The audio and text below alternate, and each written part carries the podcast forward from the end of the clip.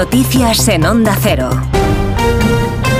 Buenas tardes, continuamos atentos a la evolución del incendio declarado esta tarde en la Comunidad Valenciana junto a la playa del Saler. El Centro de Coordinación de Emergencias ha declarado la situación 1 debido a la proximidad de las llamas a un bloque de apartamentos. De hecho, la Guardia Civil ha desalojado ya al menos cinco edificios, de ellos uno situado cerca del Hotel CD y las eh, torres del norte de la Devesa. Tres personas han tenido que ser atendidas por inhalación de humo. Hay 17 dotaciones de bomberos desplazados hasta la zona, además de una unidad helitransportada de bomberos forestales y un medio aéreo. El Centro de Gestión y Seguridad Viaria de la Generalitat Valenciana ha cortado a petición de la Guardia Civil la circulación de la carretera CV500 para evitar desplazamientos hacia el Saler. Desde la AP7 se puede ver el humo ocasionado por el incendio en una zona en la que hubo otros incendios hace un mes y donde se registraron hasta nueve fuegos entre el verano y el mes de octubre pasados y por los que se detuvo en su día un hombre de 59 años al que se le prohibió aproximarse o internarse en la zona boscosa. Han quedado en libertad con cargos dos de los ocho detenidos por el asesinato de dos agentes de la Guardia Civil este viernes en Barbate. Se trata de las dos personas que no iban en la narcolancha.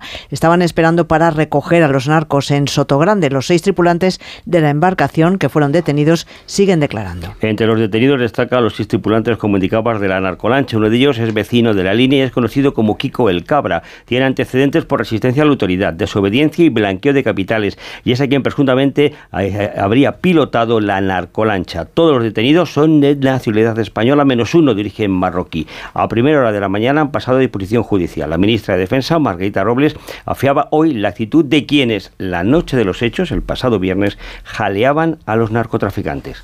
Estos son unos días tristes para todos por la pérdida de estos servidores públicos que dejan tan alto a la Guardia Civil y también es, eh, hay una cierta dureza, ¿no? Porque cuando ves esa, esa gente que son absolutamente una minoría que no representan a la ciudadanía española, pero que eh, alentaban a los que estaban eh, atentando contra la Guardia Civil, creo que producen el mayor de los rechazos porque ellas, esas personas son lo peor de los seres humanos.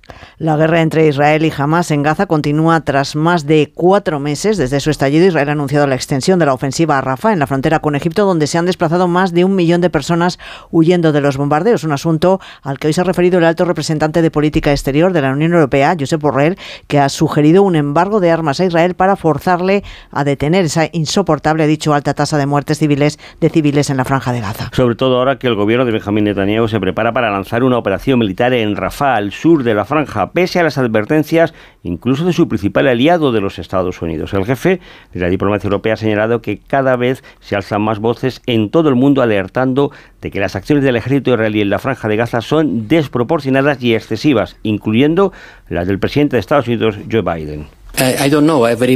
No sé, la verdad, si finalmente debería ser el gobierno el que dominara su propia política exterior, pero lo cierto es que es bastante contradictorio escuchar a todo el mundo decir, hay demasiados muertos, por favor, no mates a más gente, no mates a tantos, dejen de decir por favor y hagan algo. Stop saying please and doing something.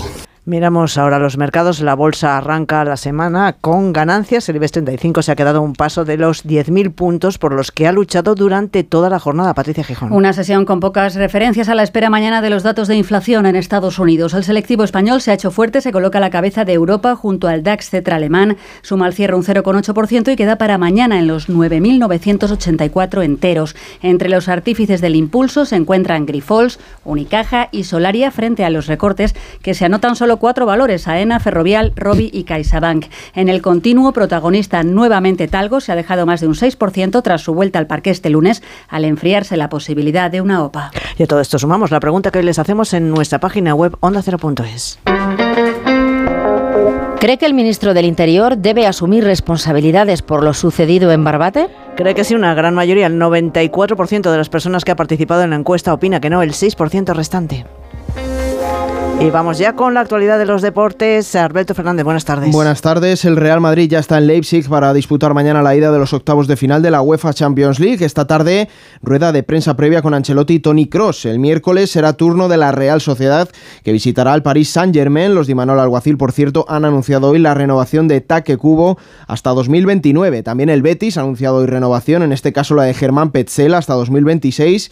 Y el Atlético de Madrid ha conocido el parte médico de Álvaro Morata, que estará alrededor alrededor de tres semanas de baja por un esguince en su rodilla derecha. Pendientes estará los rojiblancos esta noche a partir de las 9 del encuentro que cierra la jornada 24 en primera división entre la Unión Deportiva Almería y el Athletic Club de Bilbao. De ganar, los de Ernesto Valverde empatarán a los colchoneros en la tabla clasificatoria. Además, desde las ocho y media en segunda división, Real Valladolid Albacete. Hoy Aston Martin ha anunciado el nuevo monoplaza que llevará a Fernando Alonso esta próxima temporada, el AMR24, y en el Mundial de Natación, la selección femenina de waterpolo ha ganado a Canadá en cuartos de final por 12-9 y se medirá este miércoles a Estados Unidos en semifinales. Mañana turno de la selección masculina que se mide a Montenegro en cuartos de final. Volvemos con más noticias a partir de las 7 de la tarde de las 6 en Canarias en La Brújula con